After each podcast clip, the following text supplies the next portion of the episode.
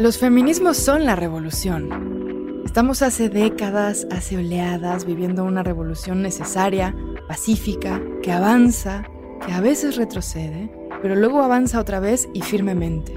Sobre todo en las nuevas generaciones que han crecido ya con muchos más ejemplos de todas las formas en las que se puede ser mujer y todas las maneras en las que se puede exigir respeto. Yo, por ejemplo, que nací en los 80, creo que soy parte de una generación sándwich, porque mi mamá y mi abuela buscaron espacios seguros, estrategias para desarrollarse, pero tuvieron que elegir muy bien sus batallas y creo que más que intentar cambiar el mundo que las rodeaba, decidieron sobrevivir y hacer de alguna manera y en la medida de lo posible lo que les diera la gana, pero sin mover mucho las aguas, sin mover mucho la tensión, porque tenían que mantenerse a salvo y porque eran otras estrategias de luchar. A mí los feminismos me revolucionaron hace unos 10 años, en mis 20, y tengo mucho que desaprender, pues porque fui criada hasta casi mis 30 en un universo que me hacía sentir como ciudadana de segunda categoría y donde nos hicieron creer que era normal desde que te pagaran menos, a que te hicieran daño o te maltrataran, o a que te discriminaran y no te dieran las mismas oportunidades que a los hombres. Y sin embargo veo con mucha esperanza y con algo de envidia de la buena, porque creo que tuvieron mucha suerte de nacer en el momento histórico en el que nacieron, a las veinteañeras o adolescentes, incluso niñas, que son incendiarias y no tienen miedo de alterar el orden público para hacer llegar un mensaje de indignación. Alzan la voz con confianza, buscan otras formas de estar seguras, buscan cómo estar unidas, cómo acompañarse y cómo recoger ya décadas de pensamientos alternativos que honran las diferencias y lo que creo que malamente todavía llamamos minorías. Y parte de hacer la revolución es no dejar de hablar de la revolución. Por eso quisimos hacer este programa porque los feminismos son una revolución planteada con otros criterios, criterios no de hacer la guerra, sino contra la guerra contra las mujeres. Lee, escucha. Un podcast de Script.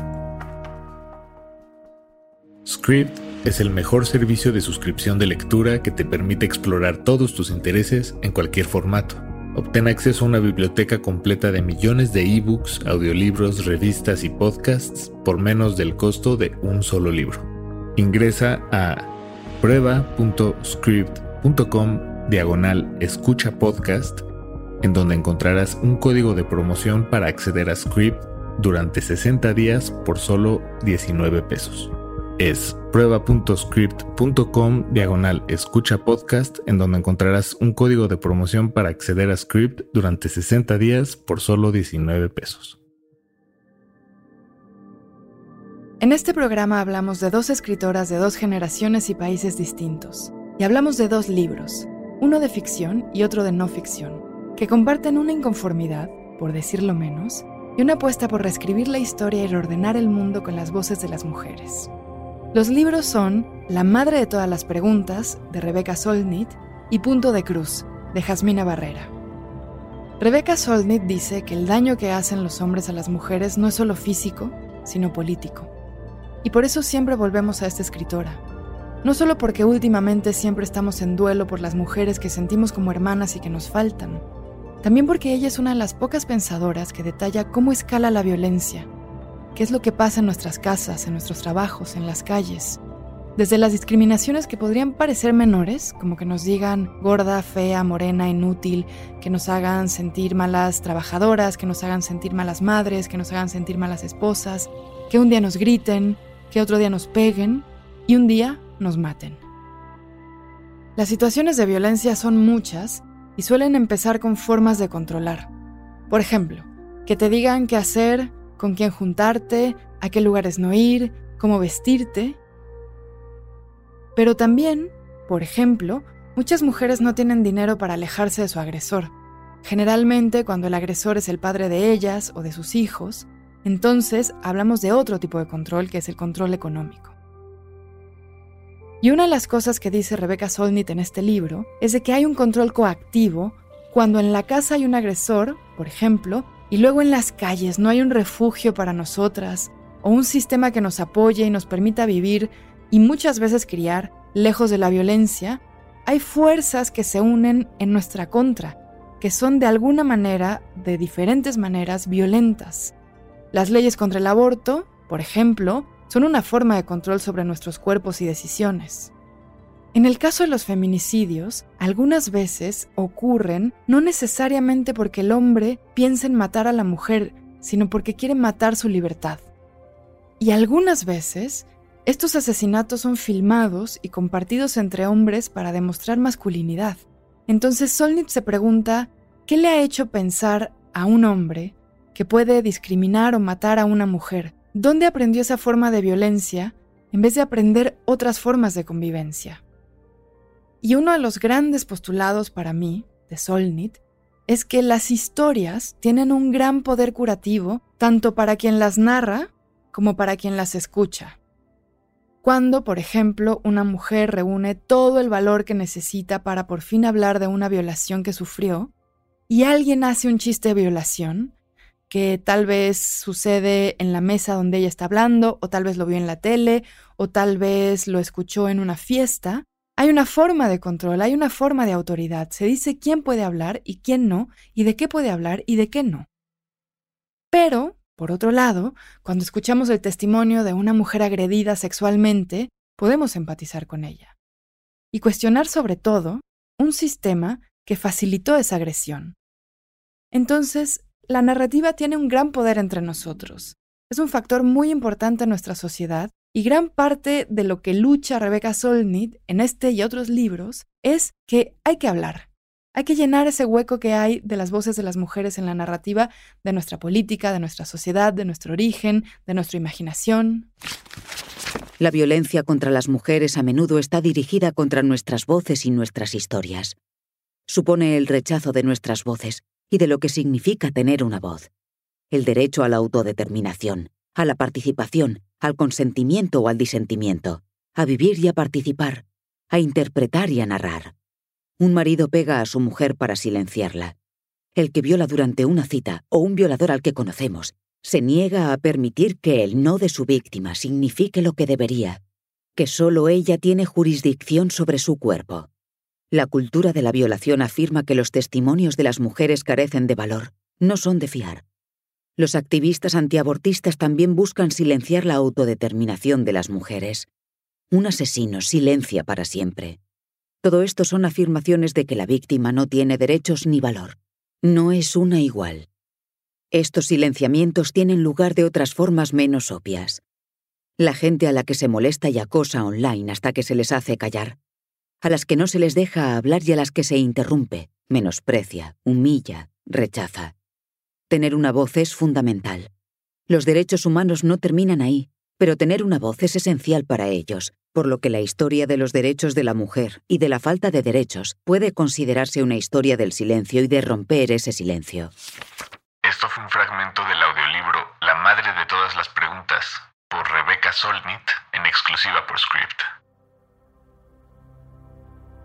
Empecemos por el principio. Rebecca Solnit es una escritora estadounidense que nació en los 60 y ha escrito más de 20 libros sobre el silencio, sobre la violencia, sobre los feminismos, sobre caminar. Sus libros sobre la ausencia de las mujeres en la escritura de la historia son fundamentales para las luchas de las mujeres porque obviamente desmitifican un orden social que nos discrimina y que se nos ha enseñado como el correcto, por ejemplo, se nos ha contado que originalmente el hombre es el que salía a conseguir la comida o el dinero para proveer a su familia y entonces que la mujer tiene que estar en un puesto subordinado y se tiene que quedar en casa a criar. Pues no es cierto. Entre otras cosas, Solnit explica que la mujer originalmente también recolectaba, también cazaba, también salía de la casa y a veces también salían los niños había otra distribución de las aportaciones de cada miembro de la familia y mucha menos verticalidad. Sin embargo, se oficializó el discurso de la mujer que se queda en casa para controlarla. El audiolibro del que estamos hablando el día de hoy se llama La Madre de todas las Preguntas y es una colección de ensayos en los que se dicen cosas que a mí me hubiera encantado leer cuando era un adolescente y necesitaba herramientas para comprender la inequidad. Habla del hueco de las mujeres en los planteamientos de la política y de la sociedad, pues que no nos incluyen, que no dan cuenta de nuestras necesidades, que nos empaquetan en estereotipos. Habla del amor también y de las relaciones. Habla de que amar a alguien es exponerse al rechazo y al abandono, y ahí ya hay una forma de no control. ahí deberíamos de aprender a no controlar. Deberíamos de aprender que las relaciones son un proceso colaborativo y que en esas negociaciones que a veces culminan en hacer el amor, también hay que cuidar que no culminen en las violencias. Muchas masculinidades, por ejemplo, son incapaces de negociar, pues porque no aprendieron a hacerlo, porque no quieren aprender a hacerlo, y las relaciones se vuelven un monólogo, una imposición, y da el ejemplo de cuando los esposos tenían derechos legales ilimitados sobre el cuerpo de las esposas, algo que se puede pensar del pasado y sin embargo hoy es una de las grandes causas del feminicidio. Dice Rebecca Solnit que violar es odiar, es hacer del cuerpo una arma. Este libro la madre de todas las preguntas, que no me canso de recomendar, teje experiencias personales de la vida de Solnit con hechos, con teorías, con noticias y con nuestro contexto. Y tiene un lenguaje tan claro y tiene unos pensamientos tan agudos que van a la yugular del patriarcado. Y el feminismo ha acuñado una plétora de palabras para describir las experiencias individuales que las conversaciones de los años 60 y 70 estaban empezando a extraer de sus guaridas. Susan Brown Miller acuñó el término date rape en 1975. El término acoso sexual tal vez fuera acuñado en 1974 por Mary Rowe para describir conductas impropias en el Instituto Tecnológico de Massachusetts, o por un grupo de mujeres que se enfrentaron al mismo problema en Cornell en 1975. Este libro también incluye uno de sus ensayos más gustados, creo que en la historia de los ensayos de Solnit, y que casi comparte título con su libro más popular, que se llama Los hombres me explican cosas. El ensayo se llama Los hombres me explican Lolita. Obviamente estoy hablando de la novela de Nabokov que no necesita ninguna presentación. Y no solo dice que ella no puede celebrar una historia en la que un hombre abusa constantemente de una niña. Se pregunta, ¿cómo es que pueden escribir sobre hombres mayores que violan niñas? Hola, soy Jasmina Barrera, soy escritora, autora de cinco libros. Mi última novela se titula Punto de Cruz. Soy editora, soy madre, soy aprendiz principiante de Maya, tengo un huerto, me gustan los gatos. Nuestra invitada es la escritora mexicana Jasmina Barrera. Ella es autora de libros de ensayos como Cuaderno de Faros y de las novelas Línea Negra y Punto de Cruz. Punto de Cruz cuenta la historia de tres amigas, muy diferentes entre ellas, en un momento de puntos de quiebre y de ritos de paso, que es ese limbo cuando una termina la preparatoria y empieza la universidad, y se difumina un poco la adolescencia con la adultez, como que no está claro de qué lado estás de la vida, y la narradora, que es madre y es escritora y que vive en realidad en nuestros tiempos, lo que hace es recordar cuando estas chicas eran jóvenes y cuando se fueron de viaje solas. Punto de Cruz, al igual que la madre de todas las preguntas, se enfrenta a una verdad que nos han ocultado y que en palabras de Solnit es esta. No hay una buena respuesta a la pregunta de cómo ser mujer. Tal vez el arte es cómo rechazamos esa pregunta. ¿Qué pasó en tu vida o qué estaba pasando en tu vida que decidiste narrar en un presente que se parece mucho a tu presente, de adulta, de escritora, de madre, y quisiste recordar un momento muy específico de la juventud donde se empiezan a probar muchas libertades, donde hay muchos ritos de paso, muchas experiencias del descontrol, de expandir los límites, de cruzar fronteras. Principalmente la maternidad. Me volví madre. Todo cambia cuando te vuelves madre con, con tu pareja, con tu familia, con tu trabajo, con tu tiempo libre. Y en mi caso cambió también mi relación con mis amigas. Em, me acerqué a muchas amigas que quizá antes no estaban tan cerca, y que ahora teníamos hijos de la misma edad. Me alejé de algunas otras que quizá estábamos en momentos distintos de la vida y teníamos prioridades distintas. Eh, me acerqué también a algunas que no tenían hijos, pero que entendían, que tenían la empatía necesaria para entender que una no podía ir a la discoteca a las 12 de la noche. Em, pero ahora que mencionas esto de esa manera, creo que además de la amistad y de esa nostalgia por un momento de la vida en que la amistad era lo principal en, en mi vida, eran las relaciones más importantes de mi vida, también había una nostalgia por esa etapa de mi vida en que fui absolutamente libre. Creo que muchas veces la amistad entre mujeres se trata de manera muy superficial o como algo absolutamente utópico eh, o imposible, ¿no? Desde el mandato también de la competencia entre mujeres que hay en nuestra sociedad. Y yo creo que es mucho, mucho más complejo que eso, ¿no? Se, se, tejen relaciones que son tan complejas como la relación entre madre e hija, como la relación entre dos hermanos, como la relación de pareja.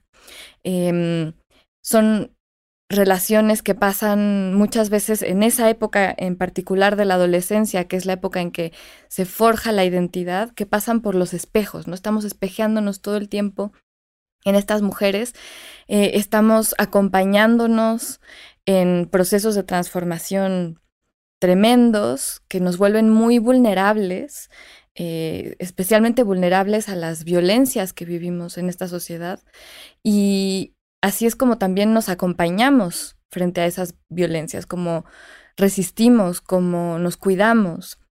Y al mismo tiempo em, hay muchas tensiones también. En ese espejeo eh, hay envidias, hay celos, hay dolor, hay rechazo, hay abandono, hay em, incluso erotismo. Todo eso vuelve así de complejas y de importantes estas relaciones que nos marcan, yo creo, en ese momento para toda la vida, quizás. Si la alegre era Dalia, entonces las tristes éramos Citlali y yo. Pero yo no estaba de acuerdo, para mí Citlali era la divertida, aunque es cierto que el humor no necesariamente se contrapone a la tristeza. La de los gestos, las imitaciones y las bromas era Citlali.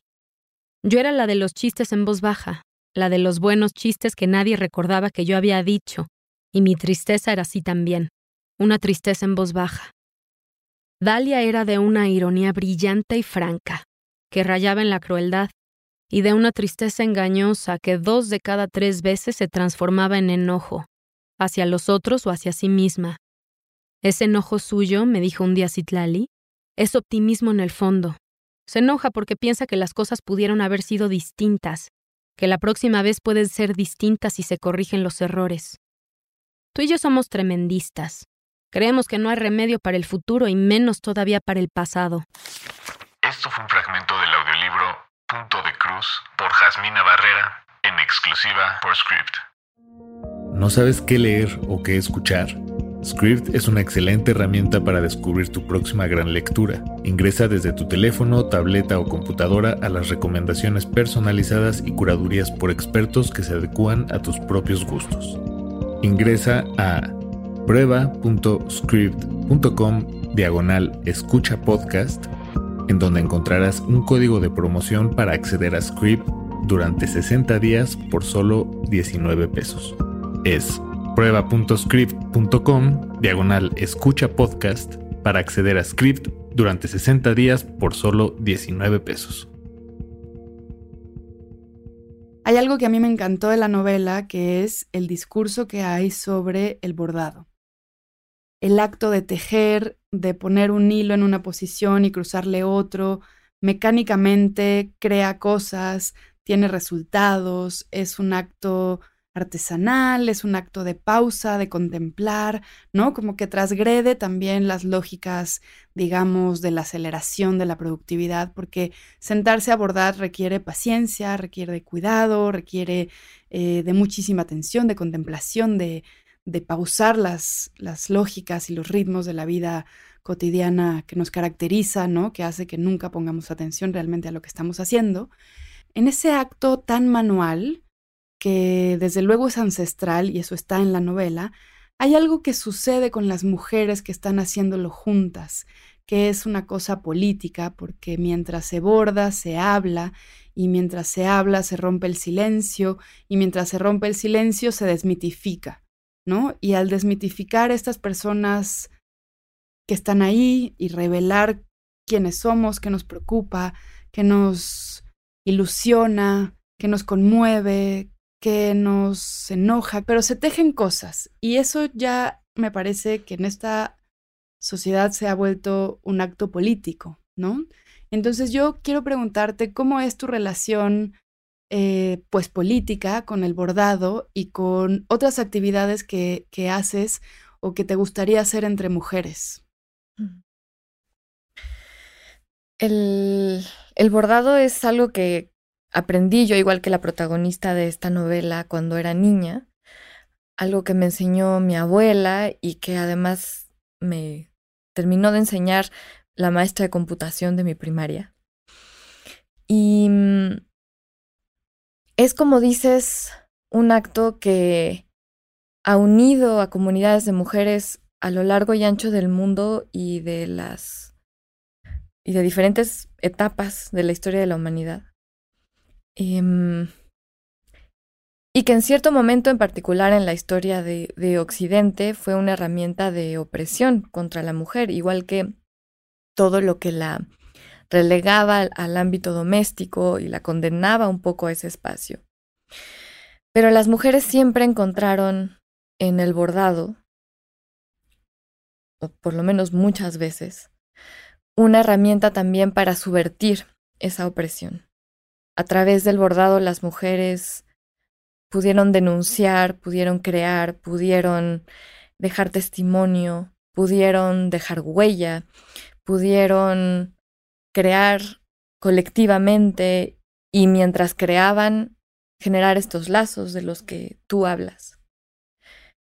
Em, eso fue para mí el bordado en mi adolescencia con un grupo de amigas, que fue lo que también me inspiró a hacer que la historia de estas amigas dialogara con una especie de ensayo que se va trenzando en el libro que tiene que ver con probaditas de la historia del bordado en diferentes momentos, en diferentes circunstancias de la humanidad.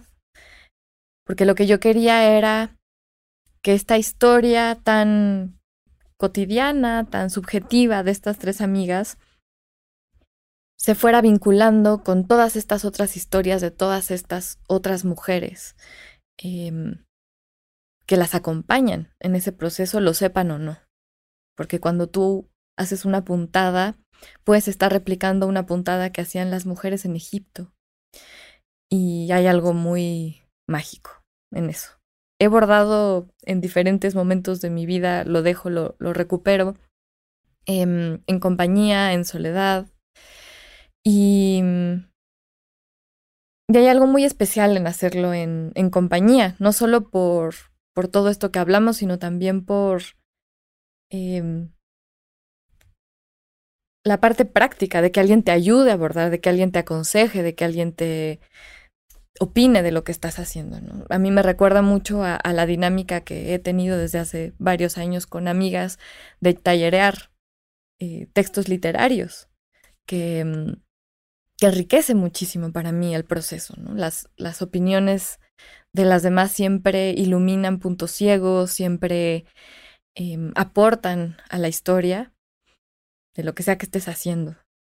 Y, y yo siento que mis libros son casi siempre un diálogo con, con estas otras mujeres que están creando junto conmigo. Tú además de ser escritora, eres editora en Antílope. Antílope es una editorial bastante colectiva, ¿no? Porque son un montón de editores. Y editaron a Rebeca Solnit, de hecho. Entonces, cuéntame un poco de tu romance personal con ella. Yo creo que Rebeca Solnit es una de las autoras que yo más admiro en el mundo contemporáneo.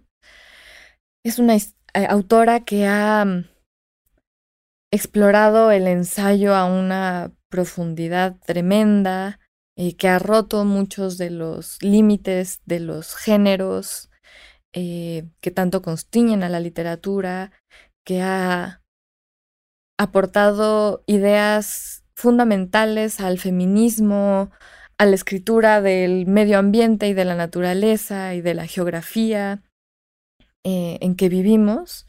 Es una escritora que yo admiro muchísimo, que quisiera imitar en todos los sentidos y mm, cambió nuestro lenguaje. Eh, así, de, así de importante es. porque ahora, después de ese ensayo, tenemos el término macho explicar o mansplainear, que sirve para denominar un concepto de cuando los hombres nos explican cosas que ya sabemos, más o menos, por ponerlo de manera muy, muy sencilla. Y en este pequeñísimo ensayo, Rebeca Solnit rastrea cómo estos micromachismos van creciendo y terminan en feminicidios. O sea, cómo toda la violencia machista tiene que ver, es parte del mismo sistema y eso para mí fue muy revelador. En un momento muy difícil de mi vida, cuando yo estaba sufriendo muchas violencias machistas que no me alcanzaba a explicar, que yo sentía que, tenía mala suerte, nada más.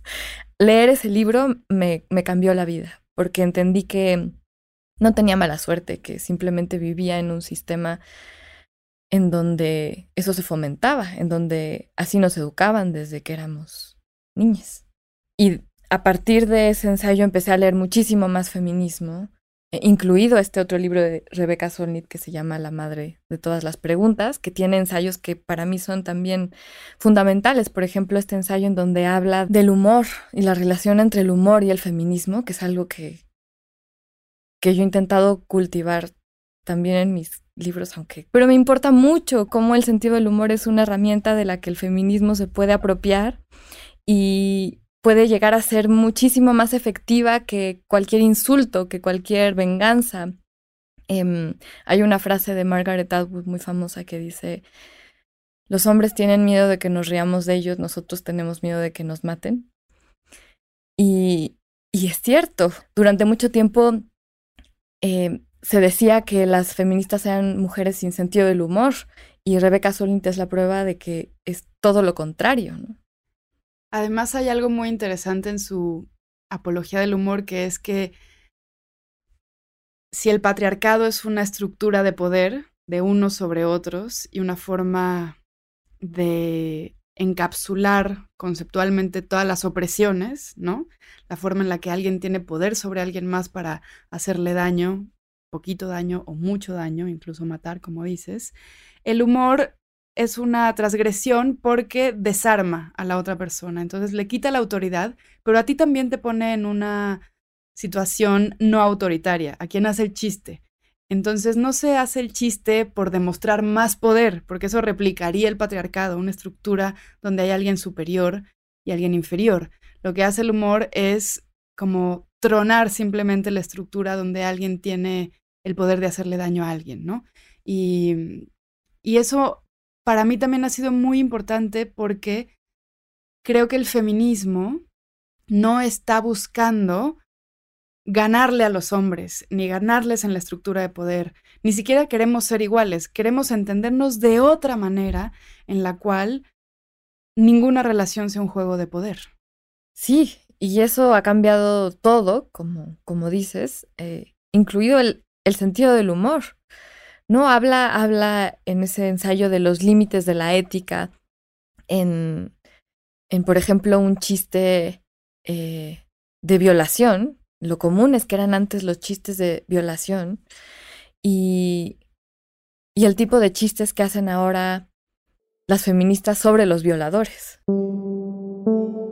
Punto de Cruz cuenta la historia de tres amigas, muy diferentes entre ellas, en un momento de puntos de quiebre y de ritos de paso que es ese limbo cuando uno termina la preparatoria y empieza la universidad, en donde la adolescencia se empieza a mezclar con la adultez y no está tan claro de qué lado de la vida está una. La narradora de esta novela ya es madre y escritora y vive en nuestros tiempos, pero recuerda ese pasado en el que fue joven con estas dos amigas y emprenden un viaje y entonces se enfrentan a ciertas formas de la soledad y también como a esas primeras decisiones de quiénes son. Notas, influencias de Rebecca Solnit o del feminismo en general en la nueva literatura que es contemporánea a ti, en español y en inglés, eh, de preferencia en español. Sí, yo creo que el feminismo está cambiándolo todo eh, está siendo, por supuesto, objeto de una ola enorme de violencia como consecuencia de esa misma transformación, de una resistencia del patriarcado a morir, eh, terrible, pero creo que en la literatura ha sido muy evidente, en particular, pienso yo que en México, desde el movimiento Me Too que hubo hace algunos años, yo sí noto un cambio radical en, en las estructuras literarias, para empezar, desde cómo se conforman los jurados de un premio hasta qué libros están en las mesas de novedades. Cuando vemos los datos, es cierto que todavía no es suficiente, que todavía se publican más libros de hombres que de mujeres, a pesar de que las mujeres son la mayoría de las lectoras en el mundo en que vivimos. Pero, mm, pero sí creo que hay muchos más espacios para las voces de las mujeres, que hay una conciencia mucho mayor del, del lenguaje con el que hablamos de hombres, de mujeres, de personas no binarias, etc. Em, y creo que los temas de los libros, así como el lenguaje, se han transformado también. Quizá son temas de los que siempre se habló antes, pero pero no tenían el espacio, pero no tenían la publicidad, no tenían el, el mercado incluso para ser recibidos y hoy en día las lectoras exigen que esas voces estén presentes y, y se nota.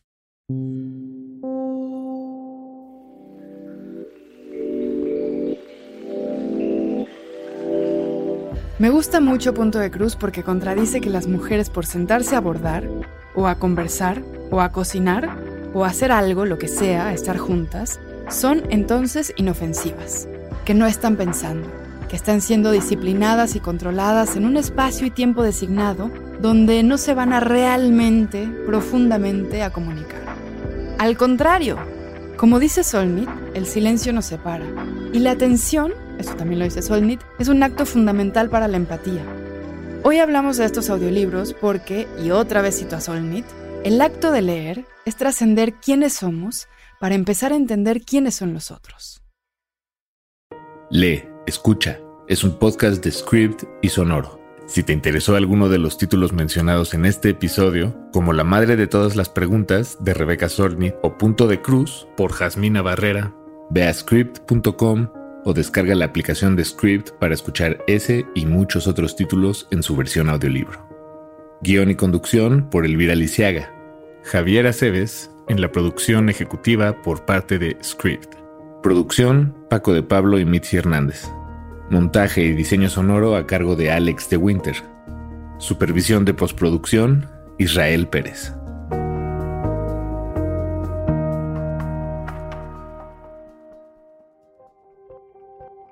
Ingresa a prueba.script.com diagonal escucha podcast, en donde encontrarás un código de promoción para acceder a Script durante 60 días por solo 19 pesos. Es prueba.script.com diagonal escucha podcast, en donde encontrarás un código de promoción para acceder a Script durante 60 días por solo 19 pesos.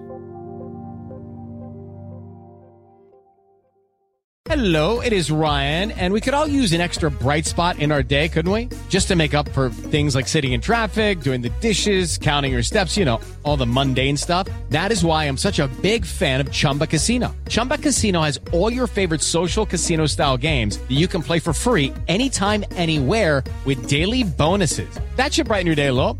Actually, a lot. So sign up now at chumbacasino.com. That's chumbacasino.com. No purchase necessary. Group. Void were prohibited by law. See terms and conditions. 18 plus.